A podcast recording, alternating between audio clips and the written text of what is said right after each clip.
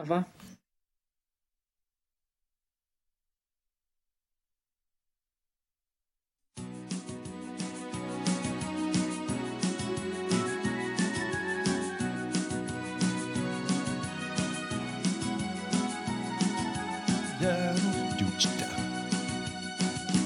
C'est sur le point de commencer. Geekette Yoshi vient de se. Elle vient juste de nous raider. Avec sa gang de. Non, j'ai pas ça. Salut tout le monde, comment ça va? Yeah! Bienvenue tout le monde à cette autre page de ma vie baptisée tout simplement Hey, on regarde ce qui se passe du côté de la COVID.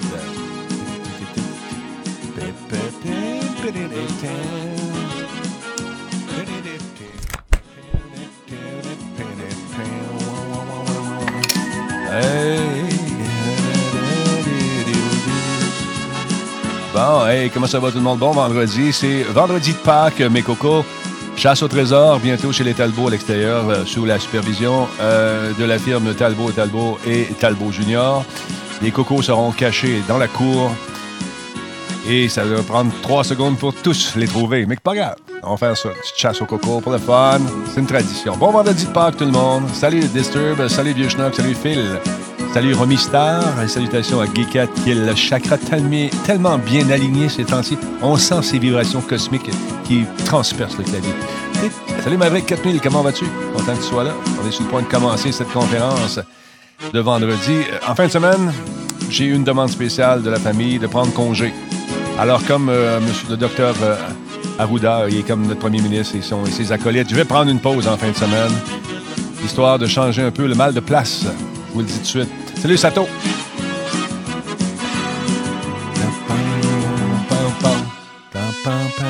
Un petit peu d'avance, oui. Il est 13 heures. Pas si d'avance que ça. On est à l'heure, disons. Faut pas bien une chose, c'est que j'ai une famille aussi. Hein? On dîne, on lunch ensemble. Ouais, ça va faire du bien, vieux. Je vais juste prendre une pause là, parce que euh, on, en fait beaucoup ces temps-ci, puis euh, c'est du 7 sur 7. Là, fait que, on va prendre une petite pause. Salut, Amio, comment ça va? Salut, Benjamin, comment vas-tu? Anyway, dimanche et lundi, il n'y aura pas de conférence. Fait que, fin de semaine, on va slacker un peu la cadence, comme on dit par chez nous. Faut que Denis prenne sa pause de, de, Chrome, effectivement. Non, Chrome, voyons, non. C'est juste que tu as scrappé le plaisir de tout le monde. C'est ta faute. ben non, c'est pas grave. Ils s'en viennent tranquillement, pas vite. On les voit à l'écran qui prennent place.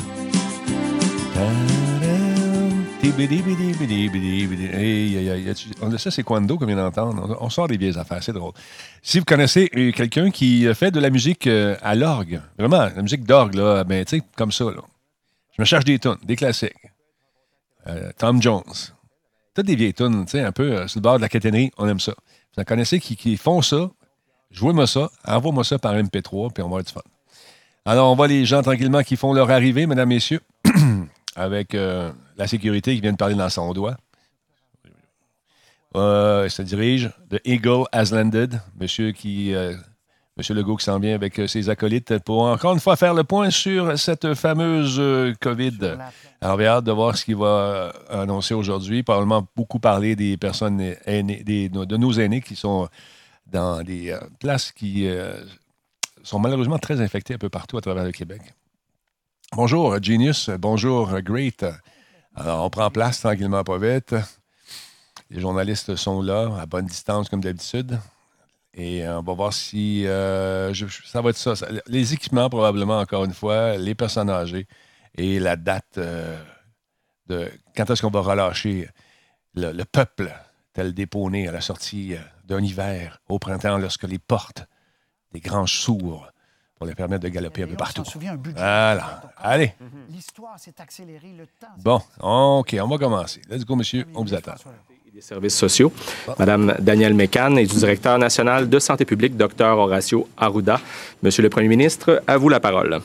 Bonjour tout le monde. Yo. Euh, D'abord, le bilan de la journée. On a 25 euh, nouveaux décès, donc un total de 241. Donc, euh, je veux offrir mes condoléances aux familles, aux proches de ces 25 euh, victimes. On a maintenant Ah, 11 c'est pas drôle, Grace. 677 cas confirmés. C'est une augmentation de 765. On a 733 personnes qui sont hospitalisées. C'est une augmentation de 54. Mais quand on regarde les hospitalisations, euh, on a maintenant 186 personnes qui sont euh, aux soins intensifs. Donc, c'est une diminution euh, de 10 par rapport à hier. Donc, euh, ce qu'on voit, euh, c'est que le nombre de personnes hospitalisées et aux soins intensifs se stabilise encore. Ça fait- commence à faire quelques journées de suite.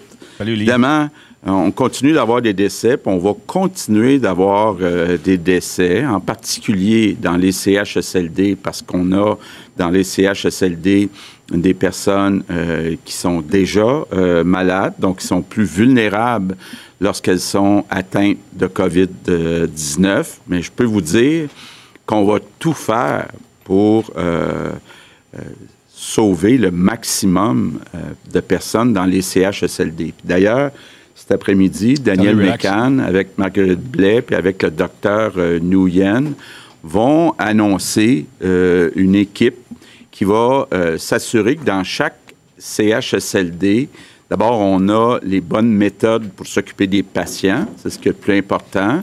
S'assurer aussi qu'on fasse bien le dépistage, donc les tests autant du côté des patients que du côté euh, du personnel. Et s'assurer aussi que tout le personnel euh, utilise euh, le matériel de protection individuelle Ah quand il s'approche des patients. S'assurer aussi de l'organisation, les zones chaudes, les zones froides. Donc, je pense que euh, vous allez le voir, là, c'est une belle équipe. Et puis, on a des, euh, des experts comme euh, le docteur Nguyen qui vont euh, nous aider à nous assurer qu'on on s'organise le mieux qu'on peut dans chaque CHSLD euh, au Québec. Les tests portables s'en viennent, selon Phil. euh, Très bonne les nouvelle. résultats euh, du jour, des derniers jours. Euh, évidemment, euh, on n'aime pas personne euh, voir des décès, Mais mais non. quand on compare nos résultats avec les pays en Europe ou avec les États-Unis, on voit que les mesures euh, que les Québécois ont accepté euh, de mettre en place donnent de bons résultats. Donc, on Salut, a euh, toute Bonjour, proportion Yogi. gardée, moins de décès, moins de personnes hospitalisées. Donc, notre réseau, nos hôpitaux sont plus sous contrôle que dans plusieurs autres endroits dans le monde. Ce qu'on voit aussi, puis on est prudent, c'est qu'on est en train d'atteindre le haut de la vague. Donc, euh, on voit là que les augmentations se stabilisent. Donc, on est en train d'atteindre le haut de la vague. Puis en plus, ben, la vague est moins haute euh, qu'ailleurs et moins haute même qu'on avait anticipé. Donc, euh, ce sont des bonnes nouvelles. Évidemment, on, va continuer de suivre dans les prochains jours les résultats. On va espérer que les résultats, euh, les données continuent d'être bonnes, mais il y a toute raison euh, de croire qu'on est en train d'atteindre le fameux pic, le fameux sommet, donc que ça va se stabiliser, puis ensuite euh, redescendre. Puis, je pense qu'on va, en tout cas, je l'espère, être capable dans les prochains jours de passer à une nouvelle étape. Et aujourd'hui, je veux vous parler de nous autres, les Québécois. Je veux parler aux Québécois. Euh, D'abord, pour qu'on regarde ensemble ce qu'on a fait depuis quelques semaines. D'abord, nos anges gardiens qui ont sauvé des centaines de vies de Québécois et de Québécoises. La beauté de l'affaire, c'est qu'on a sauvé des vies autant chez des personnes qui sont riches que chez des personnes qui sont pauvres. C'est la beauté euh, de notre système public qui a un grand avantage de ce côté-là par rapport à ce qu'on voit à certains endroits euh, dans le monde. Mais je pense aussi à nous autres, les Québécois, comme peuple. Euh, tout ce qu'on a fait depuis quelques semaines, tellement vite, les habitudes qu'on a changées au cours des dernières semaines, notre vie a changé depuis quelques semaines. On a fait, bien sûr, des sacrifices économiques importants, mais on a fait ça pour les plus vulnérables. Je pense que ça nous honore comme peuple. On peut être fier de cette décision-là qui a été, en tout cas, je l'ai senti, euh, supportée par euh, toute la population. Évidemment, dans les prochaines semaines, Euh, on va continuer de se battre et euh, je demeure convaincu qu'on va la gagner, cette bataille-là, ensemble. Parce que les Québécois, là, les 8 millions et demi de Québécois, quand on se met ensemble, il n'y a rien qui peut nous arrêter. Et euh, on sait ça, nous, les Québécois, quand il fait moins 30 au mois de janvier ou quand il y a euh, de la neige au mois d'avril, comme on l'a vu hier, on le sait que le beau temps va arriver. On le sait que le printemps va éventuellement arriver. Et euh, c'est ça que je veux euh, dire aux Québécois. Les beaux jours s'en viennent. Bientôt, encore une fois, si tout se passe euh, comme, on, le voit depuis quelques jours, euh, on va pouvoir recommencer avec prudence à réouvrir l'économie, à retrouver une vie plus normale. On va le faire d'une façon intelligente. On va euh, le faire en gardant des nouvelles bonnes habitudes qu'on a prises dans les dernières semaines. Tranquillement, le Québec va renaître, un peu comme la nature au printemps. Et euh, le Québec va renaître, mais on ne sera pas tout à fait pareil comme on était avant que ça arrive, euh, cette crise. Et bien honnêtement, moi, je pense qu'on va sortir grandi de cette épreuve. Plus unis, plus fort, et on va pouvoir, dans les prochains mois, les prochaines années, construire un Québec qui est encore plus prospère, qui est encore plus fier. Et ça, c'est peut-être le bon côté de la crise. Donc, c'est ça que je voulais vous dire aujourd'hui. Courage, l'espoir est là, on va y arriver, les beaux jours s'en viennent. je termine en vous souhaitant tout le monde une belle fin de semaine de Pâques, chacun chez soi. Prenez bien soin de vous. Merci. Merci. Maintenant en anglais. Good afternoon. Bon après-midi. Aujourd'hui, je veux dire quelques mots sur euh, nous, les Québécois.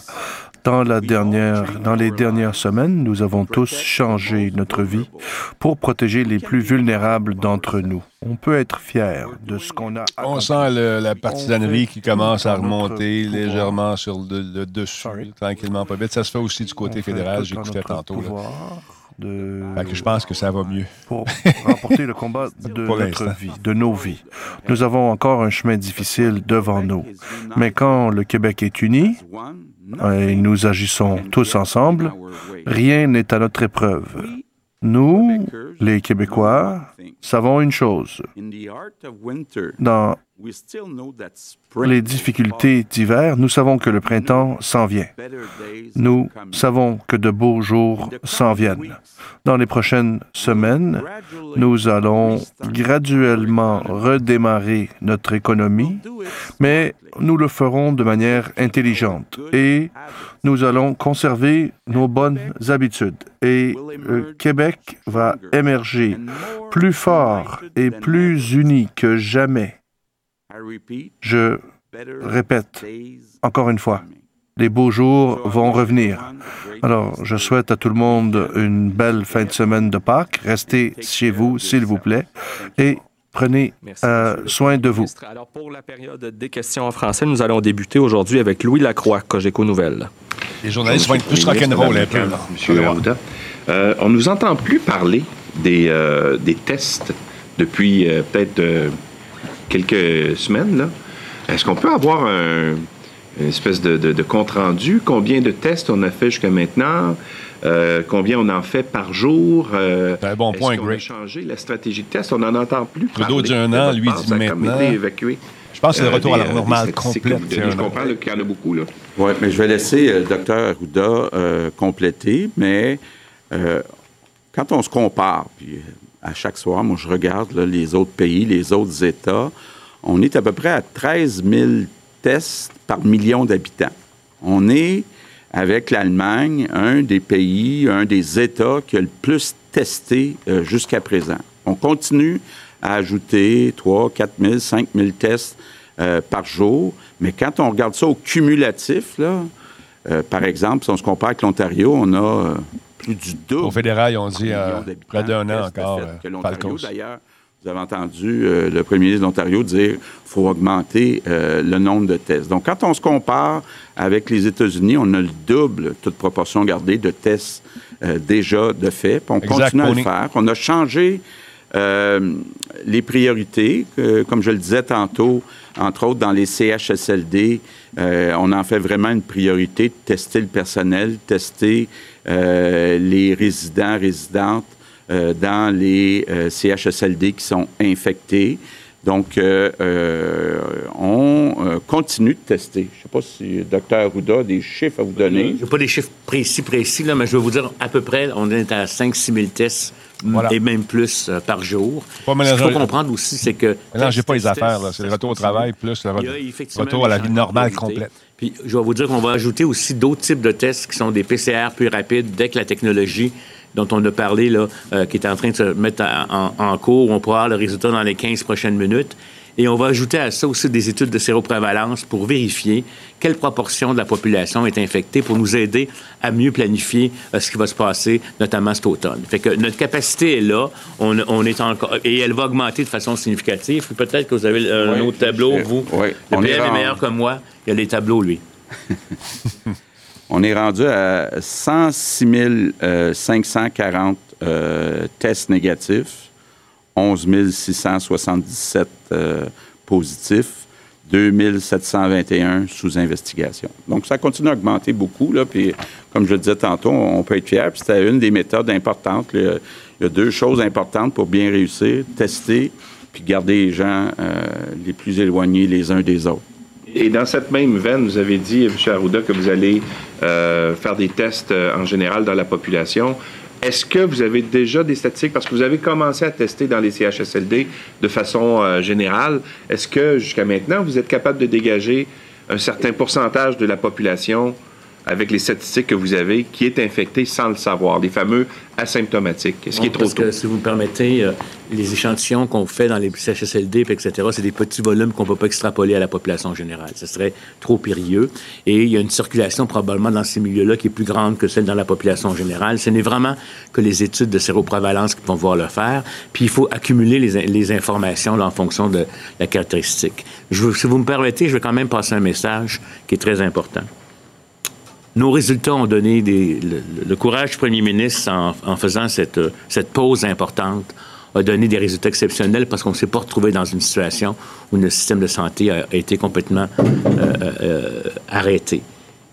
Il ne faut pas penser, par contre, que parce qu'on a gagné cette bataille-là, qu'on ne doit pas faire les choses adéquatement et différemment, comme le dit le premier ministre.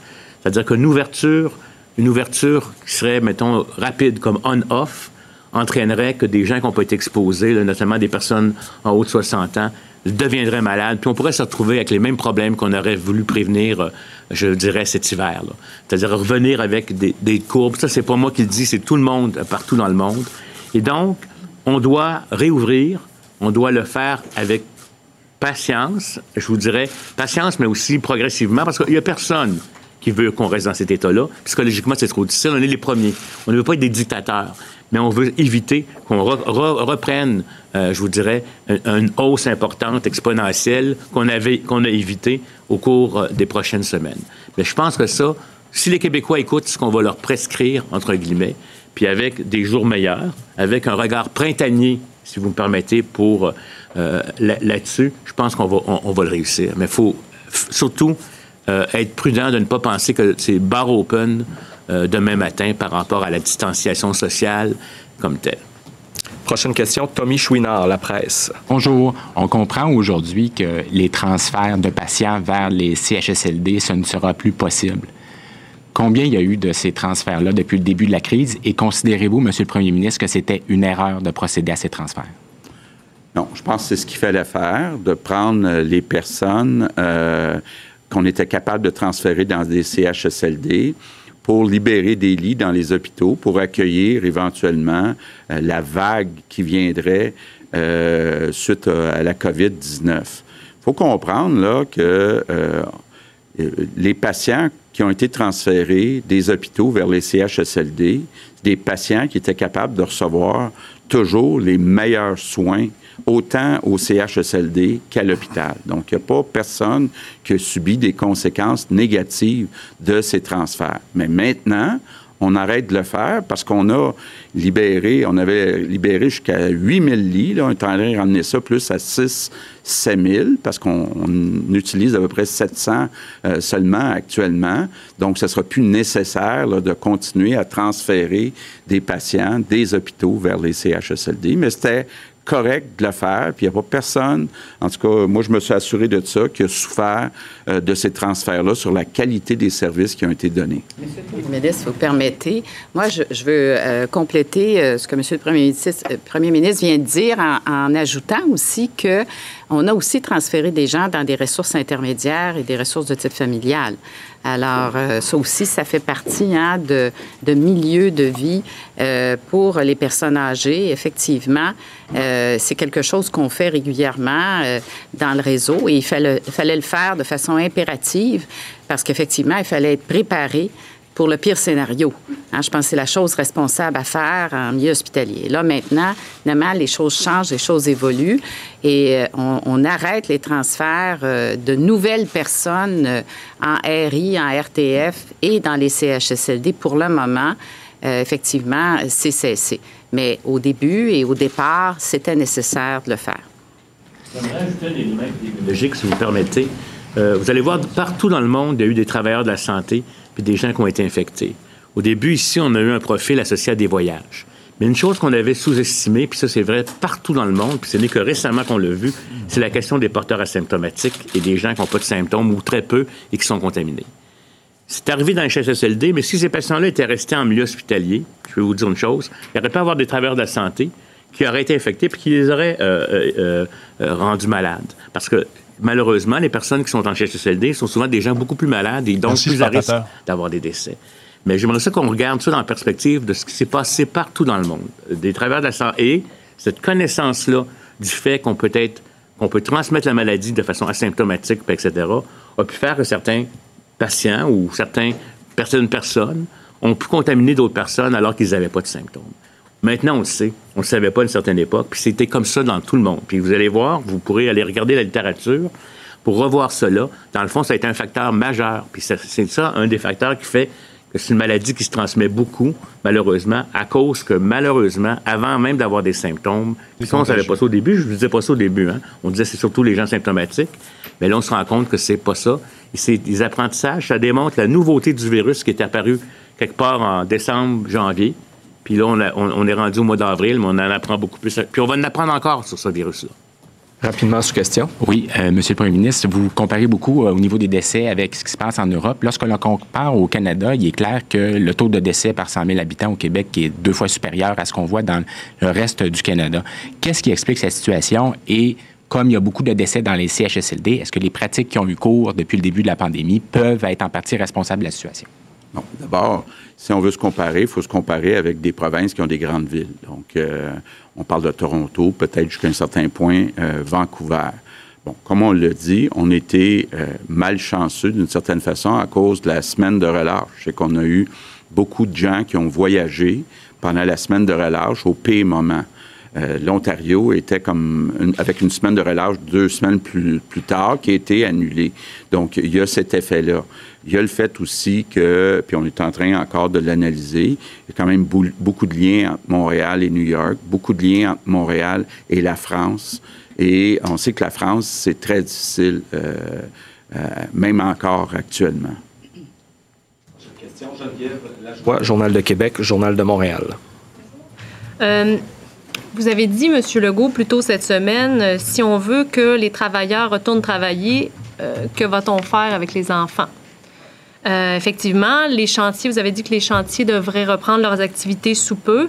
Ça fait 190 000 travailleurs, l'industrie de la construction. Ça fait beaucoup d'enfants de plus dans les garderies et les services de garde d'urgence, si jamais c'est le cas.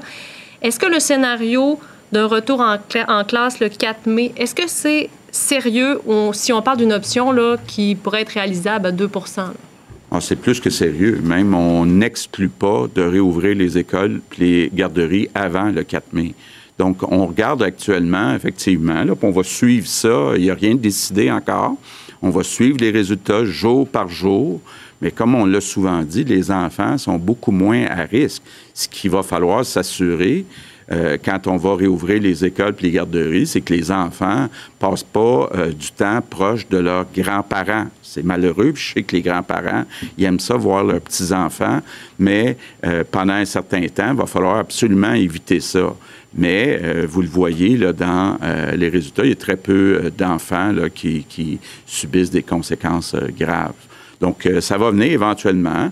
Je pense qu'on regarde plusieurs scénarios. Pour avoir un scénario où il y a une réouverture partielle avec les parents, euh, quand il y a un des deux parents qui peut retourner travailler, ou ceux qui n'ont pas d'enfants jeunes, et peut-être dans un deuxième temps, ben, une fois les écoles, les garderies ouvertes, de réouvrir davantage euh, l'économie. Mais tout ça, c'est des scénarios. Ce sont des scénarios qu'on regarde.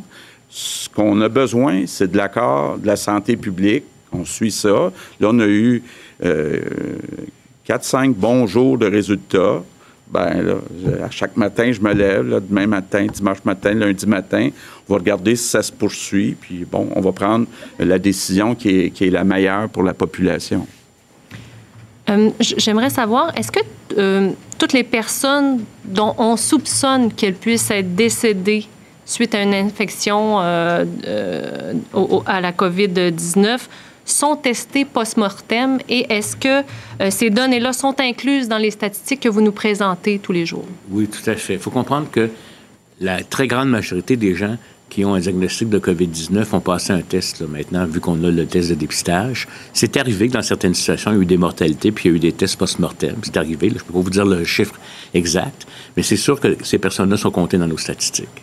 Mais par contre, ce qu'on ne sait pas, c'est est-ce que tout le monde le fait comme ça? Donc, quand on compare nos taux de décès par million d'habitants, on ne sait pas si les autres États ou pays euh, euh, calculent bien tous ceux qui sont décédés de la COVID-19. Et nous avons aussi des fois, par exemple, disons qu'on aurait deux personnes dans la même maison. Il y en a un qui, euh, qui a fait la maladie, l'autre décède de la maladie, mais l'autre, on n'a pas de test, mais on va, on va le considérer comme étant un cas parce que c'est un contact qu'on appelle un lien épidémiologique. La probabilité que la deuxième personne, même si on n'a pas vérifié avec un test de laboratoire, nous, on le compte comme lien épidémiologique. C'est pas toutes les provinces qui le font comme ça. C'est pour ça que je vous dis que dans le fond, là, en termes de comparaison, on faut se comparer, on le fait, on regarde ce qui se passe dans les autres pays. Mais quand on fait une comparaison à ce stade-ci, même par rapport à l'Ontario, il va falloir attendre la fin de l'épisode pour être capable de comparer les choses la même façon que nous, ça va bien. Si on relâche tout, on va se retrouver, euh, on pourrait se retrouver comme encore dans un scénario comme New York ou ailleurs. Merci. Maintenant, au tour d'André Martin, TVA Nouvelle. Bonjour à vous trois. Euh, on sait que rien ne va plus dans certains euh, CHSLD. Les, cas de décès, euh, malheureusement, s'accumulent. Vous en avez nommé six hier où la situation est particulièrement critique. Il y a de la détresse chez le personnel de la santé, chez les résidents, chez les familles. ce matin, l'ancien chef de police de Laval, Mme McCann, vous a interpellé directement pour prendre des mesures nécessaires en sa femme a contracté la COVID à Sainte-Dorothée. Alors, allez-vous mettre les CHSLD, euh, la Flèche, Sainte-Dorothée, la salle, bref, là où c'est plus critique, sous tutelle? Bon, euh, écoutez, euh, moi d'abord, d'habitude, je ne commande pas sur une situation particulière, mais je vais quand même dire que j'ai beaucoup de sympathie pour la personne dont, vous parlez et je comprends son inquiétude. je dois vous dire qu'on on fait toutes les vérifications euh, par rapport à ces CHSLD là, qui sont en éclosion. On a vraiment un suivi très serré. Et euh, par exemple, pour euh, le CHSLD, voyons, CHSLD Laval, on a ajouté du personnel et on fait un suivi avec le PDG de l'établissement. C'est une situation préoccupante. Et effectivement, on lui envoie aussi du renfort hein, comme gestionnaire parce que c'est beaucoup, beaucoup à gérer tout ça. Et on fait la même chose au niveau de d'autres CHSLD. prenez euh, en Mauricie, Centre du Québec, à la Flèche, euh, on a l'état de situation, on ajoute beaucoup de personnel. Je vous ai parlé hier d'un renfort de 1000 personnes qui arrivent. Alors, on en ajoute beaucoup aussi à la flèche. Et il y, a, une stabilisation de l'équipe qui va arriver aussi en fin de semaine. Alors, tous les efforts sont déployés. on en a également cinq à Montréal. Et là aussi, on fait un suivi très serré euh, pour Montréal, euh, notamment au niveau de. Phil, c'est quoi le chiffre pour l'Estrie? Demande Fracor. CHSLD où il y a une éclosion et on fait un suivi avec l'établissement et on envoie du renfort non seulement en personnel, mais aussi au niveau de la gestion parce que c'est vraiment euh, très euh, exigeant comme gestion.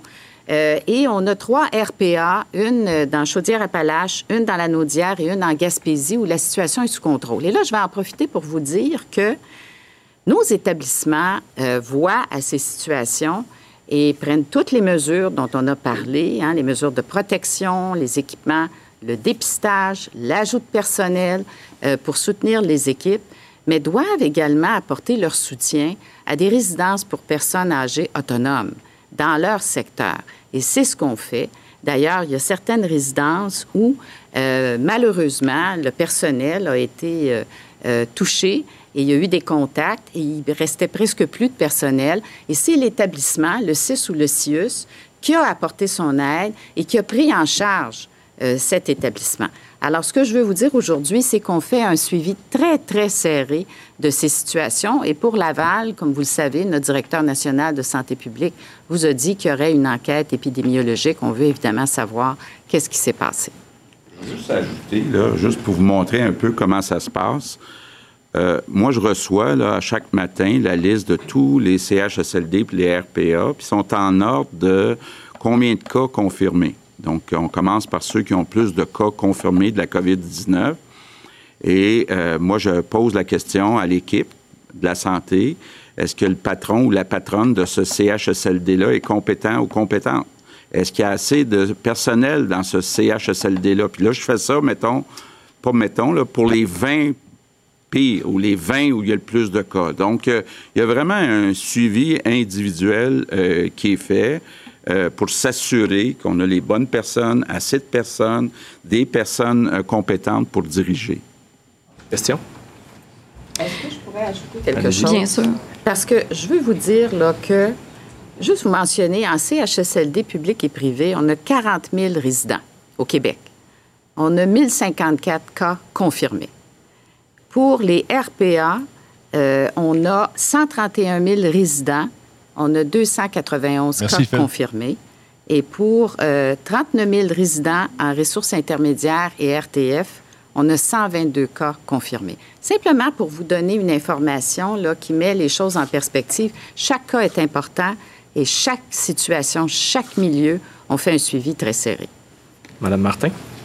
Il n'y a pas une journée qui passe sans qu'on entende ou qu'on lise des témoignages bouleversants de la part des familles qui sont pas capables d'avoir de nouvelles de leurs proches qui sont à l'intérieur des résidences ou des euh, CHSLD. Ce sont vraiment des situations euh, crève-cœur pour plusieurs et pour les personnes qui sont à l'intérieur aussi, qui ne voient pas leurs proches. Euh, plusieurs personnes vous demandent d'instaurer ne serait-ce que des employés préposés aux communications. Est-ce que vous planchez là-dessus concrètement?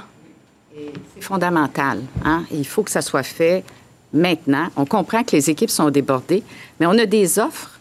On a même des médecins spécialistes qui sont prêts à venir donner du renfort à court terme, là, maintenant, euh, parce qu'on sait que nos médecins spécialistes, hein, parce qu'on a délesté beaucoup d'activités dans les hôpitaux. moi, j'ai eu plusieurs conversations avec la présidente de la Fédération des médecins spécialistes. Et un médecin spécialiste, c'est aussi un médecin à la base. Et ils offrent vraiment de venir apporter leur aide et c'est en train de s'organiser euh, pour vraiment entrer en contact avec les familles. On a 450 médecins de famille qui, qui travaillent déjà là et eux aussi vont être impliqués dans les communications avec les familles. Alors moi, je peux rassurer les familles et la population que ça, c'est une grande priorité, la communication, euh, étant donné la situation très particulière que nous vivons. Et ça, il faut que ça soit réglé maintenant. Merci. Autour d'Isabelle Porter, Le Devoir.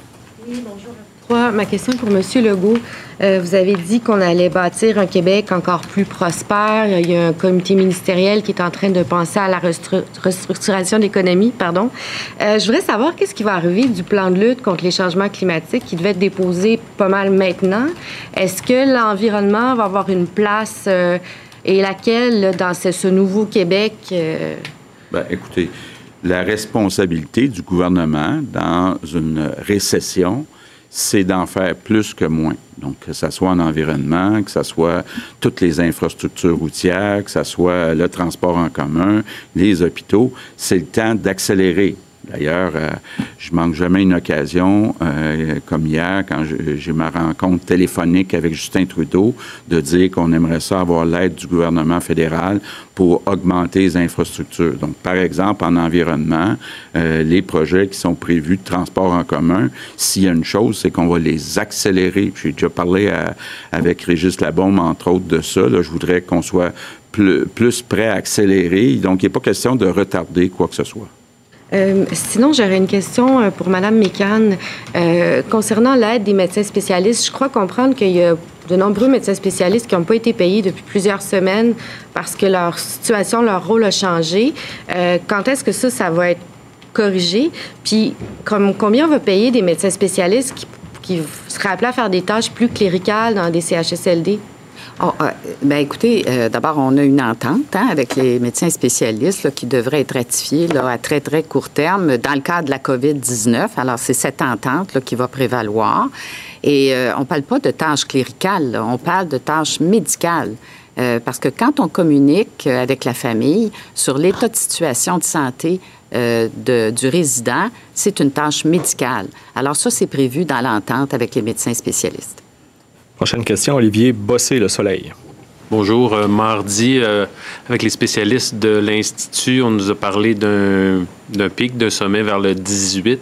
Depuis ce temps-là, on parle beaucoup de, rouvrir. Même aujourd'hui, vous êtes, on est au pic ou presque. Est-ce que vous craignez pas d'envoyer un message euh, contradictoire et peut-être payer pour ça dans, les prochains jours, prochaines semaines auprès des gens? Non, ce que j'essaie de faire, c'est d'envoyer un message d'espoir, de dire on commence à voir la, lumière au bout du tunnel. On est à la veille, on l'espère, là, puis c'est ce que les chiffres nous disent depuis quelques jours, d'atteindre le sommet, puis enfin redescendre. Donc, euh, euh, les gens, euh, je sais qu'entre autres, les entrepreneurs, les parents qui ont des enfants un peu turbulents, etc., etc., je veux leur donner de l'espoir. En même temps, on va être prudent. Donc, on va suivre les résultats pour être bien sûr qu'on est au sommet, puis qu'on relance pas les choses. Mais en même temps, je pense qu'il faut donner un peu d'espoir à la population aussi. Si vous me permettez, je vais ajouter le fait que les équipes de santé publique vont pas relâcher leurs interventions. Autour de chacun des cas et des contacts, on va faire des interventions comme telles. Et cette surveillance-là, puis à la fois de la Parce que dans les faits aussi, il faut comprendre que, par exemple, les jeunes qui pourraient attraper la maladie avec presque pas de symptômes, etc., c'est comme si on les vaccinait.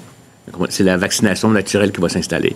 Et c'est important dans la société qu'il y ait une certaine partie de la population qui soit euh, qui soit vaccinés. Il y a des pays qui ont décidé de laisser ça aller au début là, comme tel. Nous, on n'a pas voulu ça parce qu'on avait peur qu'on ait des impacts au niveau du milieu des soins, pas se retrouver comme l'Italie ou d'autres pays. Et donc, c'est ça qu'il faut être capable de maintenant faire l'équilibre. Une réouverture, on ouvre le robinet progressivement, on mesure, on ouvre le robinet, on mesure, on voit ce qui se passe, puis à ce moment-là, on va revenir vers la normale. Parce que c'est sûr que ce sera intenable vous savez, là, moi, je m'ennuie énormément de ne pas voir personne de ma famille. Et je peux comprendre les parents, les grands-parents. Puis c'est difficile. J'ai, des collègues même euh, qui m'interpellent en disant qu'on va, on va permettre aux gens de sortir, de, faire des choses, mais cette distanciation sociale-là, les rassemblements, il va falloir encore éviter ça un petit bout de temps. Puis on va mesurer ça en mesure, puis nos conseils vont être en fonction de ça. On ira, si on se rend compte qu'une ouverture crée trop de problèmes, puis, ou que des gens ne sont pas compliants du tout, du tout, moi, je pense que je vais faire confiance au Québec. On ne veut pas contraindre encore trop longtemps.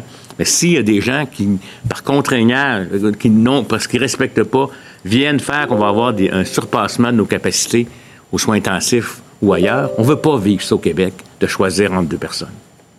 L'autre question, c'était sur qu'est-ce que vous dites aux, aux gens de 70 ans et plus qui ont entendu ce que vous avez dit hier puis qui ont été ébranlés clairement par ça? Bien, je comprends. Puis effectivement, c'est comme si c'était pas juste. Là. On dit les personnes plus âgées, qui ont 70 ans et plus, c'est les personnes souvent qui sont les plus seules. Puis là, on est obligé de dire, bien, ce sont, étant donné que ce sont les personnes les plus vulnérables, bien, il va falloir se tenir à deux mètres de ces personnes-là, peut-être plus longtemps que les plus jeunes.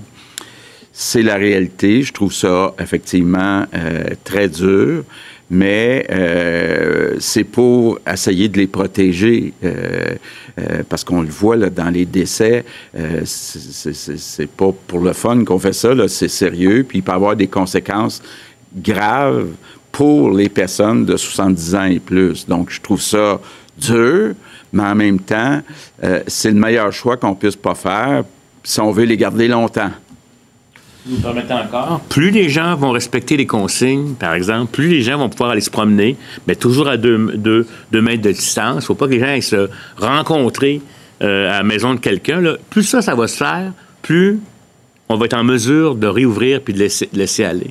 Parce que votre comportement peut ne pas vous nuire à vous, mais peut nuire à quelqu'un d'autre. Prochaine question, Alex Boissonneau, Radio-Canada. Euh, bonjour.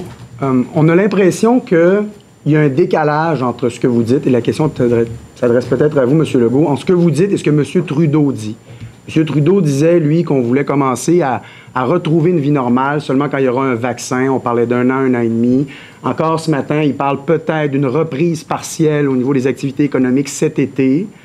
Alors que vous, là, on vous entend parler des prochains jours. On dit, euh, vous évoquiez mercredi le fait qu'on pourrait recommencer à travailler dans le secteur résidentiel dans les prochains jours, prochaines semaines.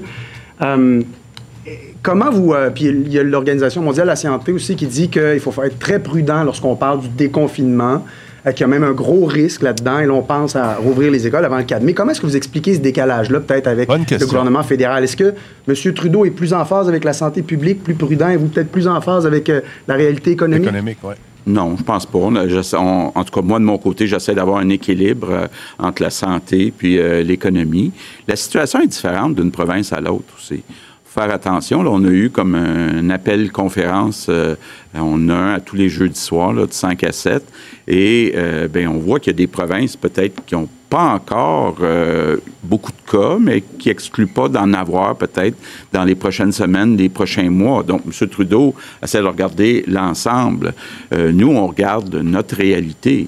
Et puis aussi, ben, euh, faut être, prudent. Euh, il y a l'économie, il y a les écoles, il y a les personnes plus jeunes, il y a les personnes plus vieilles. Donc, c'est ça. Là. Chacun a sa stratégie. d'ailleurs, euh, ça a été unanime. Les provinces ne souhaitent pas que le gouvernement fédéral utilise les mesures euh, d'urgence euh, pour imposer des choix qui seraient les mêmes dans toutes les provinces. Je pense que ça va être à chaque province à regarder sa situation, à évaluer qu'est-ce qui est le mieux pour la population.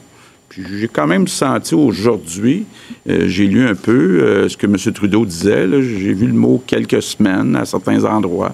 Donc, euh, bon, c'est ça, il faut, faut doser tout ça.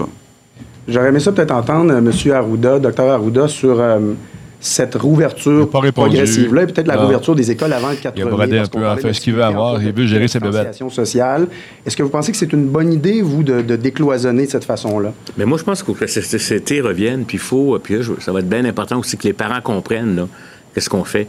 Euh, comme on le dit, l'épidémiologie fait que les jeunes enfants ne sont pas malades de façon. Il y a toujours des exceptions possibles, mais très excessivement. Mais s'ils vont à l'école puis ramènent ça à la maison. Il faut aussi avoir cet équilibre-là, si vous me permettez. Euh, oups, j'ai perdu le foulard. Il faut aussi avoir cet équilibre-là, à mon avis, en permettre d'immuniser une, partie de la population euh, pour permettre d'éviter. Parce que plus les enfants vont être à mon avis, immunisés par la maladie naturelle, moins ils vont devenir des vecteurs actifs auprès des personnes plus âgées. Fait qu'il y a quand même un équilibre à faire. Puis comme je vous le dis, on est très en phase, en tout cas, jusqu'à maintenant, avec euh, le gouvernement et nos conseils sont pris en considération. Je pense qu'il faut comprendre aussi quand l'OMS, puis les gens très loin, donnent des recommandations, ils font en fonction des éléments généraux. Parce que si je pouvais me fier sur tous les Québécois de 70 ans et moins qui n'auraient aucun contact avec d'autres personnes, puis qui, je sais pas, puis qui se promèneraient dans la rue à deux mètres de distance, là, on ne ferait pas des mesures contraignantes comme on a fait. Si on les a faites, c'est que les gens s'enfuyaient puis allaient se retrouver à quelques endroits.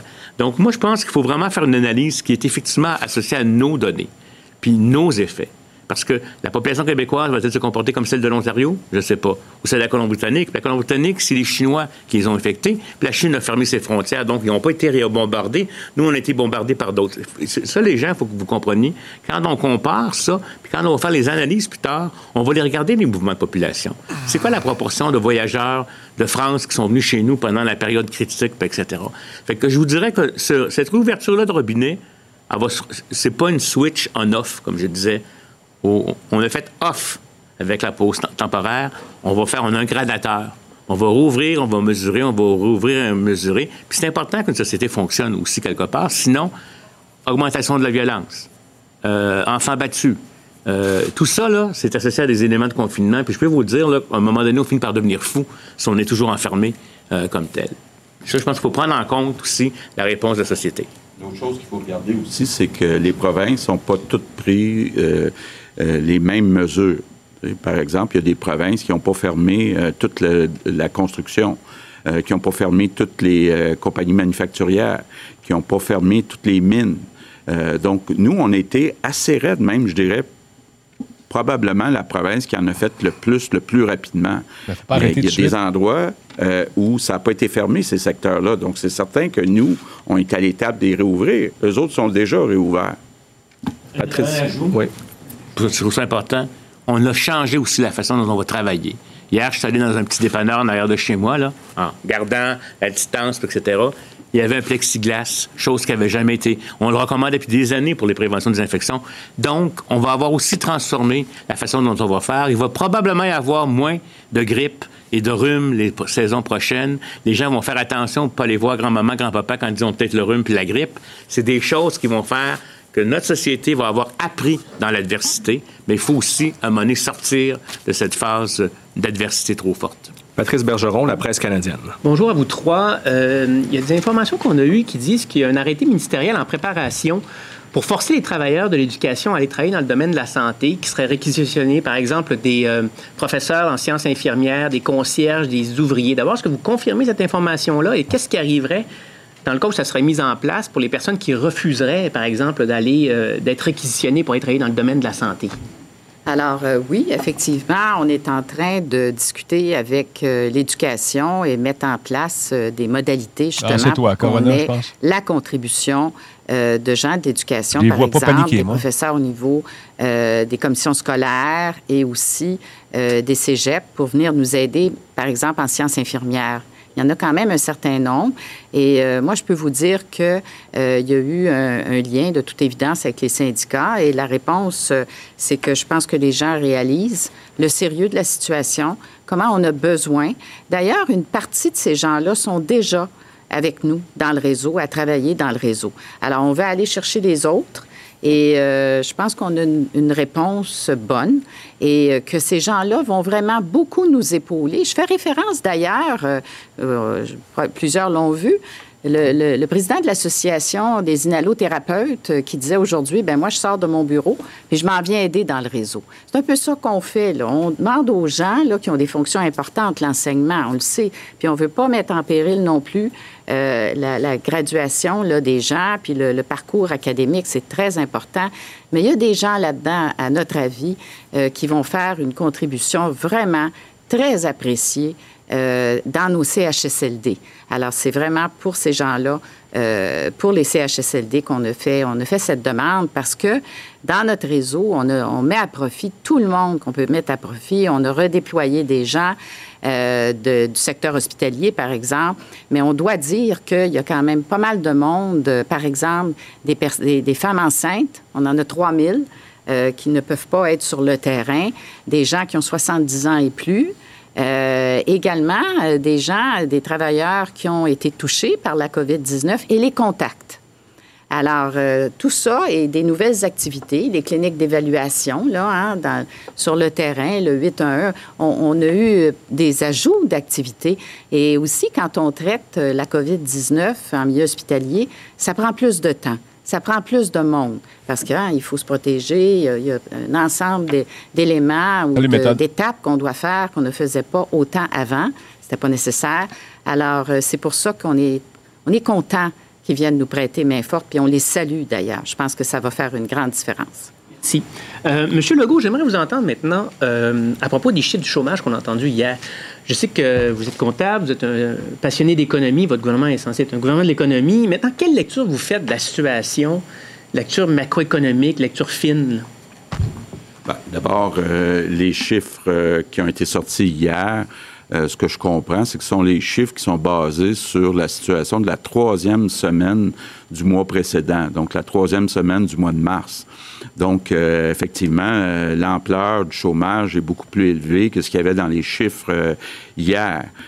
On est en train, justement, de faire l'évaluation secteur par secteur de combien d'emplois ont disparu depuis le début de la crise pour, justement, se donner un plan pour réouvrir éventuellement les différents secteurs. Mais c'est certain là, que le, le- le taux de chômage est beaucoup plus élevé actuellement que ce qu'on a vu dans les chiffres qui sont sortis hier.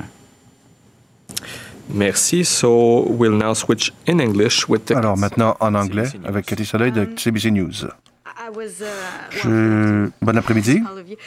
J'ai été surprise, euh, Monsieur Legault, d'entendre que vous n'excluez pas la possibilité de rouvrir les garderies et les écoles avant le 4 mai. Je voudrais comprendre. Je pense que vous voulez donner un peu d'espoir avant le début de la longue fin de semaine. C'est moins déprimant à entendre que les choses vont redémarrer. Mais j'aimerais comprendre pourquoi vous avez dit ça aujourd'hui avec la distanciation sociale qui est un gros défi pour les euh, pour l'éducation.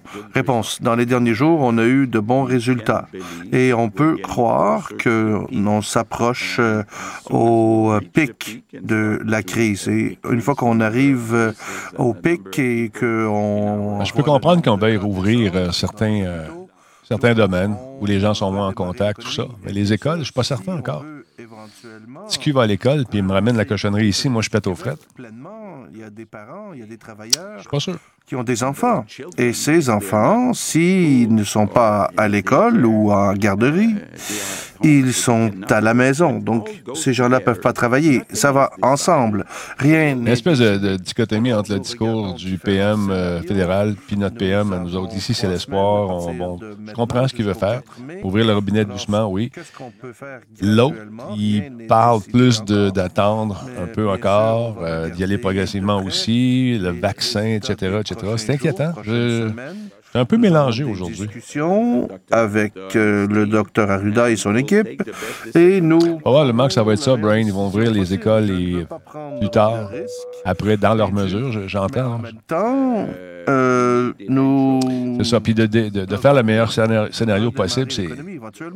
Il y a tellement de, de- de données là-dedans qu'il faut arriver à mesurer puis à faire attention. Puis aussi, il y a le facteur humain qui est le facteur le plus incontrôlable, c'est-à-dire nous autres. Comment on va réagir par rapport à ça?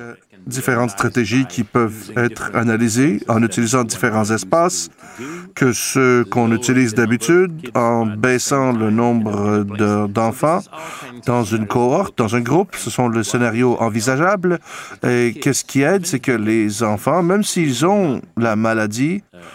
ils n'iront pas à l'hôpital et ils seront presque immunisés contre ça.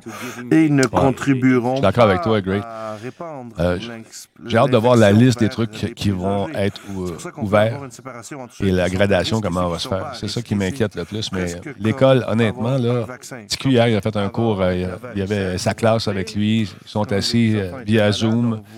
Et puis, euh, ça a duré une heure, ils ont jasé, mais ils pourraient facilement faire un cours par jour, euh, facile, facile, avec la gang, via Internet. que l'on veut euh, garder. On va ouvrir Merci beaucoup, euh, graduellement la champlure, le robinet champlure. ou le thermostat et mesurer. Et, euh, C'est le chantepleur. hein, mesurer constamment. Le chantepleur, c'est ça le vrai nom. vont euh, virer euh, fous, ils vont avoir des problèmes de dépression, de suicide, et si on garde les gens confinés pendant longtemps. Alors, c'est aussi, on ne veut pas avoir un système qui euh, sera enseveli par les cas, mais en même temps, on veut prévenir d'autres problèmes aussi. Merci. Notre prochaine question, c'est Raquel Fletcher, Global News. Je suis sûr qu'ils ont réfléchi à ça. À date, ils ont été, euh, ils ont été très cartésiens dans leurs décisions. J'espère que ça ne fera pas exception dans cette gradation d'ouverture. Distanciation sociale et ils n'ont pas pu travailler de la maison. Est-ce que le ministre euh, suit ses propres règlements? C'est où? Oh, le 811. Ah, euh, je, nous allons examiner ça parce que nous devons appliquer les mêmes directives et règlements dans le Merci, TAR 66, pour ton abonnement. Je n'avais pas vu. Merci beaucoup. Regardez ça et nous devons respecter le 2 mètres le plus possible. Et c'est aussi possible pour le 811 de travailler de la maison et de faire le télétravail. Alors, je vais regarder la situation. Merci. Maintenant, Monsieur Legault, le taux de chômage au Québec est maintenant 8,1 3 une augmentation de 3,6 sur le mois de février, qui est la plus grosse. c'est un fait, par exemple, les, écoles et les garderies fermées. Pour ceux qui travaillent dans certains secteurs, c'est difficile de ne pas retourner au travail. Mais il faut penser aux gens qui les gardent, ces enfants-là. Il faut penser aux, enfants, ils ont, ils ont, moins de risque de contamination, mais les gens qui les gardent sont potentiellement des victimes aussi. Il faut faire attention. Corrigé par le gouvernement canadien hier représente seulement la situation à partir de la troisième semaine de mars. Alors, c'est pas une pleine mesure des chiffres. Euh, oui, euh, la situation économique est très difficile, comme j'ai expliqué avant. Nous avons décidé de fermer plusieurs compagnies pour euh, sauver les gens les plus vulnérables de notre société. Là, dans les prochaines semaines, on va regarder euh, comment on va réouvrir des euh, PME et aider les PME qui en ont besoin. Il y a de l'aide déjà qui est en chemin du gouvernement fédéral et notre ministère de, ministre de l'économie, Pierre Fitzgibbons, est à élaborer un plan pour redémarrer l'économie. Nous aimerions aussi en faire davantage que moins dans l'infrastructure pour créer des emplois. Malheureusement, au Québec, euh, comme ailleurs euh, au monde, euh, le taux de chômage sera très élevé maintenant et nous espérons dans les prochains mois que l'on pourra le réduire. Maintenant, une question de Philotier. Montréal Gazette, les familles disent que le nombre de morts dans certains CHLD que vous avez mentionnés hier sont en fait beaucoup plus élevés. Au, CHLD Alfred Desrochers à Montréal, le chef du comité des résidents dit que le nombre de décès là est de 17, pas 5, comme vous avez dit hier. Comment est-ce que vous expliquez la différence? Erreur cléricale. J'ai les chiffres devant moi. Réponse, c'est encore cinq. Il faut comprendre qu'il y a un besoin de déclarer euh, les décès. Euh, c'est un processus. La santé clinique, ils mettent ça dans le système. Il y a des délais. C'est normal et parce que même le médecin doit signer le certificat de décès et je pense que c'est un décalage simplement que les gens sont décédés. Les profs vont sûrement dire, regarde, moi je, je fais pas confiance aux mesures et je reste chez nous. Ça se peut que ça arrive, ça aussi. Le pic de l'épidémie n'est pas, pas arrivé au Québec encore, mais beaucoup de discussion euh, dans ces conférences de presse, c'est au niveau de euh, relâcher les restrictions. Est-ce que ça donne du faux espoir aux gens? Euh, je réponds, je pense que premièrement, les Québécois ont besoin d'espoir. Deuxièmement, si on veut redémarrer l'économie, nous devons, pour certains secteurs, par exemple en construction, nous devons négocier des ententes avec les syndicats. Alors, c'est le bon temps de regarder différents scénarios et on va regarder les résultats dans les prochains jours, discuter avec le docteur Arruda et on fera les décisions au bon moment. Mais je pense que c'est normal à ce moment-ci que l'on regarde la possibilité de rouvrir et je rouvrir l'économie. Je pense qu'on a de bonnes raisons de croire en ce moment qu'on arrive près du pic. Merci. Et notre réponse, les médias qui ne sont pas représentés à l'Assemblée nationale, c'est de CTV News, City News Montréal. Pardon. C'est une question pour le premier ministre Legault. La Cour suprême du Canada a nié la demande d'appeler, euh, de faire appel à la loi 21. Euh, Plusieurs groupes de droit civil ont demandé à ce que la loi soit suspendue pendant euh, ces procédures légales. Pouvez-vous commenter sur cette décision?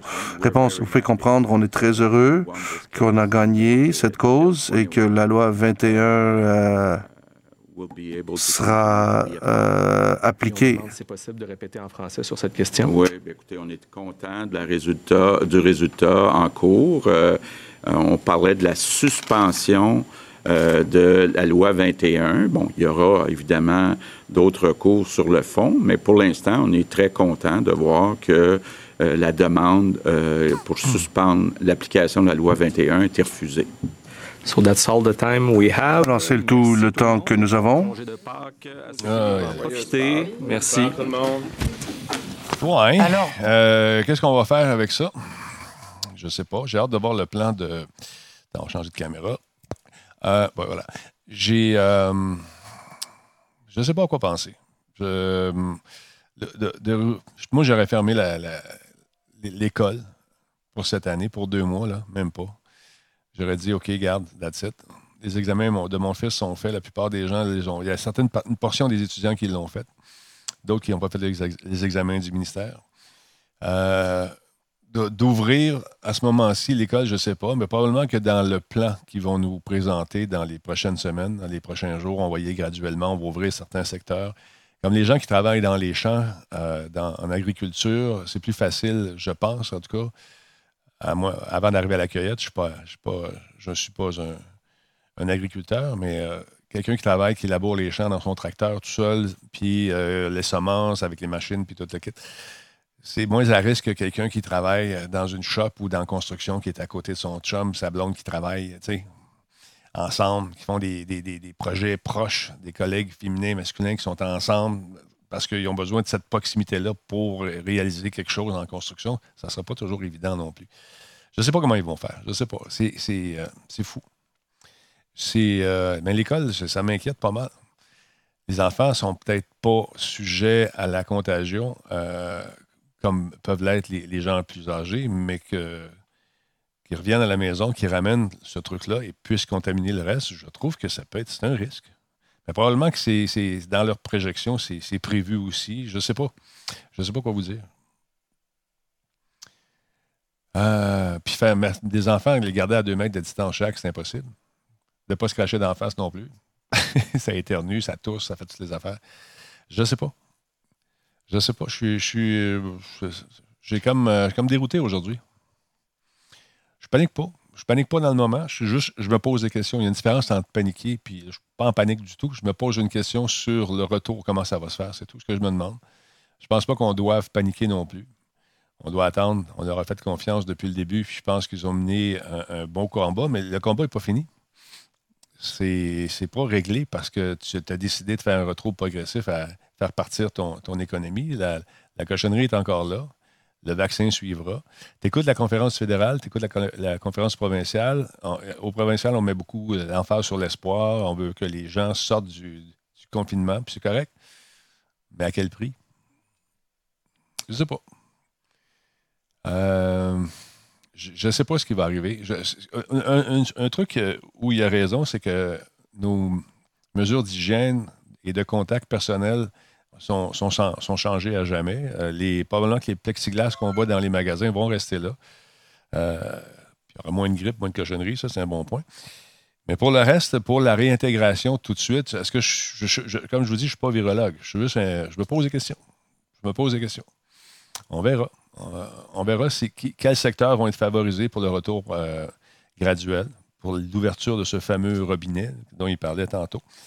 Euh, il serait possible de faire l'école à distance, je pense, pour les deux mois. vous allez me dire, oui, mais c'est pas tout le monde qui a des iPads, des iPhones, euh, des, ordinateurs. Vous avez raison. Vous avez raison. Mais euh, ceux qui, ont la santé fragile, peut-être ceux-là pourraient rester, mais c'est plate en Christy Platicu, qui a hâte d'être dans l'action lui aussi, puis aller jouer avec ses chums à récréation. Est-ce qu'il y aura encore des récréations? Je sais plus. je sais plus. On va continuer à faire nos affaires, à se laver les mains, à suivre les directives. Et puis, on va voir ce qui va arriver en, espérant que la crise de courbe euh, va être aplanie à jamais. Et en attendant, éventuellement, dans quelques, dans plusieurs mois, le fameux, euh, le fameux vaccin. Fait que c'est ça. Euh, ils ont juste à leur fournir des tablettes. Ouais.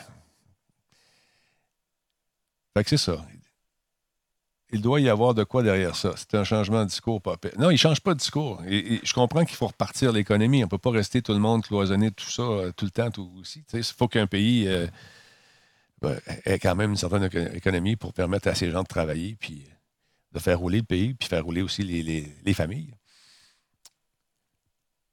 J'ai hâte de voir où ça nous mène tout ça, mais encore une fois, regardez, regardez euh, il n'y a pas de panique ici. Posez-vous des questions. On va voir comment il va réagir. Euh, jusqu'à présent, ça s'est fait euh, de façon très correcte.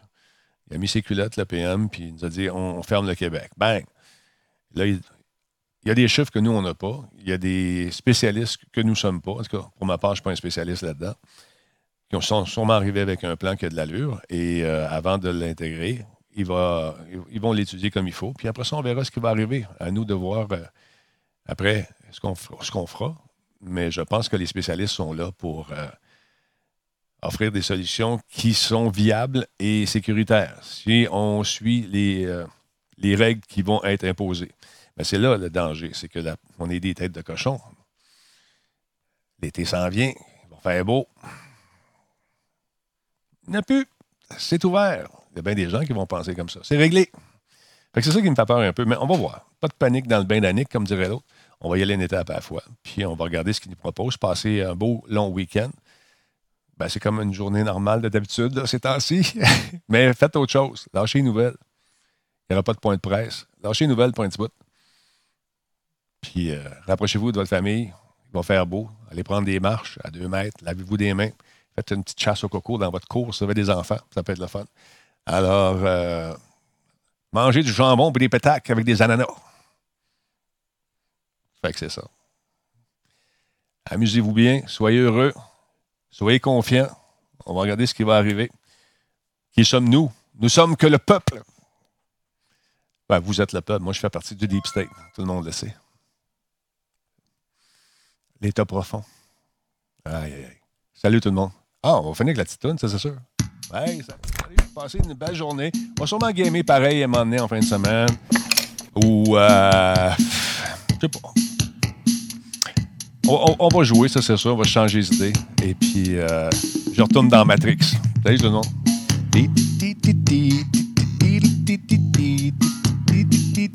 Bye.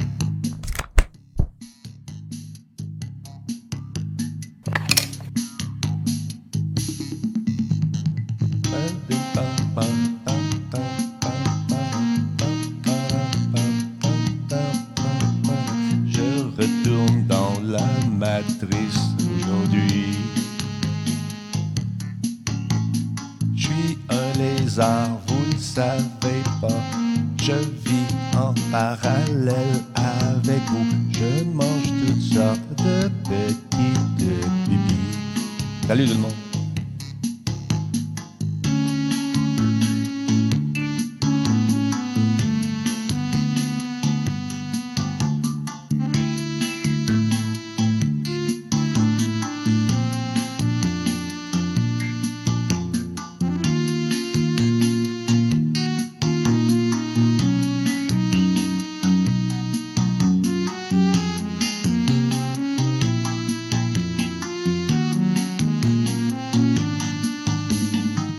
Les enfants, c'est encore. Hein? Fait que.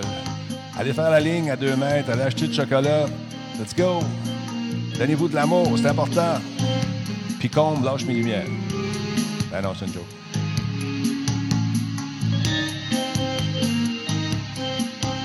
Là, on a une raison si on a un petit tailleur, c'est qu'on est en confinement. Pas, moins d'exercice, un peu, tu sais ce que c'est. Euh, j'ai mangé un peu de chocolat.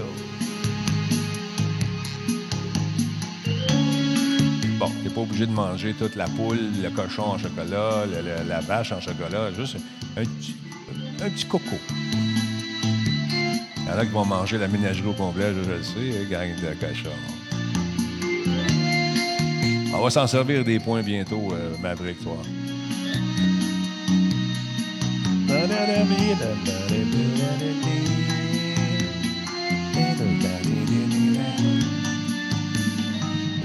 C'est pas que ce week-end, mon chum, remplis donc ta grosse bédaine cochonne, mange ton chocolat, puis profite-en. Oh yeah!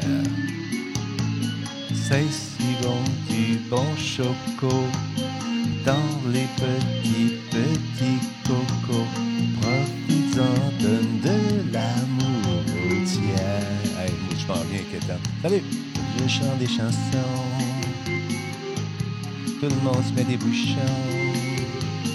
Non, ça va être bon. Bonne fondue au choco avec des ananas puis de la moutarde. Non, ça, c'est le jambon. Hey, bye!